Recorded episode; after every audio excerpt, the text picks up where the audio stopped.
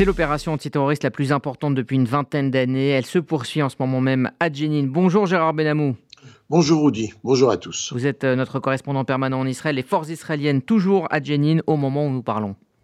Oui, Tzal a lancé son opération sécuritaire limitée à Jenin. Longtemps après avoir pesé le pour et les contre, procédé à des évaluations approfondies sur les méthodes à employer et les risques d'extension de violences palestiniennes du côté de Gaza, du Hamas et du djihad islamique. L'état-major, avec à sa tête le ministre de la Défense, Yoav Galant, a donné le feu vert. Au départ, pas de nom ronflant pour nommer cette opération, comme lors d'autres interventions d'envergure, notamment à Gaza, finalement nommée opération Bête Vegan. Pas de pathos, de l'efficacité. On reconnaît la signature de l'armée. L'essentiel a été résumé en une longue phrase, cependant, par un haut responsable du gouvernement. L'objectif de cette vaste opération, c'est de mettre fin au rôle de Jenin en tant que ville bastion du terrorisme palestinien et l'opération durera le temps nécessaire. Ça a confirmé que des milliers de soldats des forces de sécurité sont engagés dans un vaste effort pour frapper l'infrastructure terroriste à Jenin depuis hier matin. Le porte-parole de Tzal, Daniel Agari, a affirmé Nous ne sommes pas venus occuper le camp de réfugiés. En effet, il a précisé qu'il ne s'agit pas d'une opération contre l'autorité palestinienne, mais contre les groupes terroristes de Jenin. Notamment, une frappe aérienne a été effectuée contre une salle de guerre commune desservant divers groupes armés dans la ville et le 10 bataillon de Jenin qui servait de poste d'observation, de lieu de rassemblement pour les terroristes armés avant et après les actes, mais également de cachette pour les munitions et les bombes et comme centre de communication. Eh bien, il a été totalement détruit. Rudy, on a pu remarquer en effet que des véhicules blindés de transport, des bulldozers, des drones, des tireurs d'élite pour la protection des commandos appartenant à différentes unités sont en action dans les interventions ou même les repérages, mais pas de blindés affectés en général à une occupation. Toutefois, au-delà de l'attaque centrale, dix frappes de drones supplémentaires ont été effectuées hier sur des agents terroristes et des sites utilisés pour stocker et fabriquer des armes, et au moins plus d'une centaine de terroristes et suspects ont été arrêtés et neuf tués, a confirmé Tsahal. Et du côté des résidents euh, palestiniens de Jenin, eh bien, ils avaient reçu des SMS euh, qui leur demandaient de rester à l'intérieur. Oui, contrairement à ce que d'autres Palestiniens ont affirmé. Tandis que certains membres du groupe armé avaient reçu des messages leur demandant cette fois de déposer les armes et de se rendre.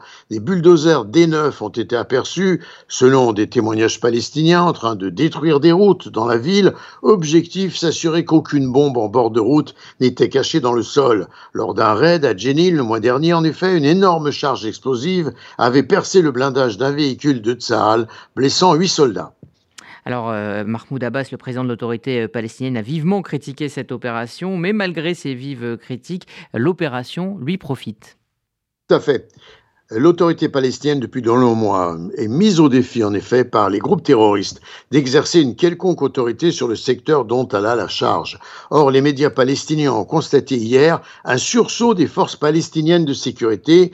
Elles ont arrêté un membre important du bataillon Djabba, un autre groupe armé basé dans le nord de la Cisjordanie, Morad Malachaya, était recherché par Israël depuis plus d'un an dans la bande de Gaza. Le chef du groupe terroriste palestinien du Hamas, Ismaël Haniyeh, a publié un message de solidarité avec Jenin et d'autres groupes terroristes gazaouis. Et il a averti que le sang versé à Jenin déterminera la prochaine étape sur tous les chemins possibles. Les forces de sécurité se sont préparées d'ailleurs à d'éventuels tirs de roquettes depuis la bande de Gaza. Alors l'objectif hein, premier de cette opération est de viser les infrastructures euh, désignées euh, par l'armée des infrastructures terroristes.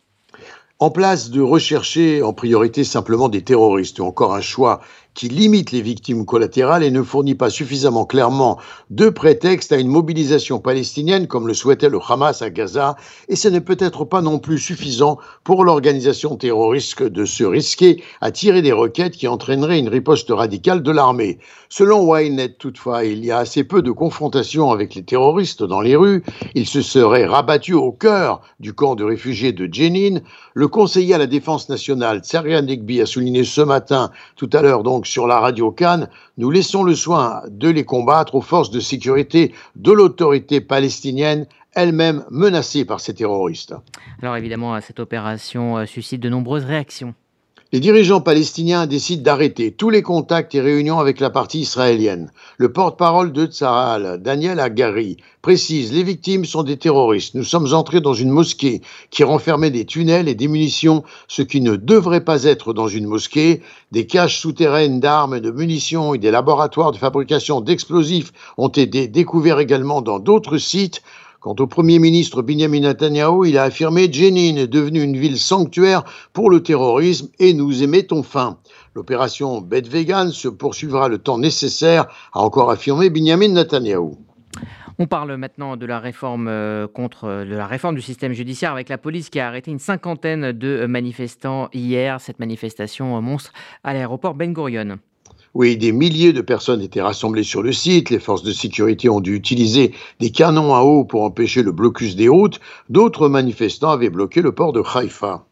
Et puis on termine avec euh, cette euh, information scientifique. Des chercheurs de la faculté euh, d'ingénierie de l'université de Tel Aviv ont développé un dispositif capable de perturber l'activité d'un radar et donc de cacher tout simplement un avion. Oui, en dispersant le rayon euh, électromagnétique. Il faut dire que toute cette recherche a été euh, financée en fait par la marine américaine. Gérard Benamou en direct de Tel Aviv pour RCJ.